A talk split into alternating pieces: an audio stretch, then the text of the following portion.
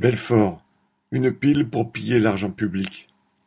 L'entreprise Innocell, créée par l'aventurier Mike Horn, et qui est spécialisée dans la fabrication et la commercialisation de piles à hydrogène de grande capacité, a décidé de s'implanter sur le site Alstom à Belfort. Cela se fera dans le bâtiment dit des Ailettes, du nom d'un ancien secteur vidé à la suite de plans de licenciement massifs.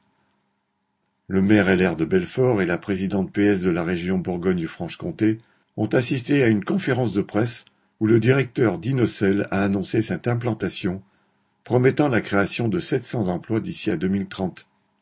Pour l'instant, pas un seul emploi n'a été créé, mais Inocel va recevoir immédiatement près de 8 millions d'euros versés par la région, la ville de Belfort et toutes les collectivités locales.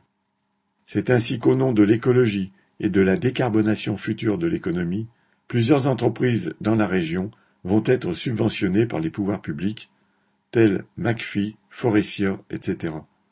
L'argent coule à flot vers les caisses du privé, tandis que les services publics manquent de ressources. Correspondant Hello.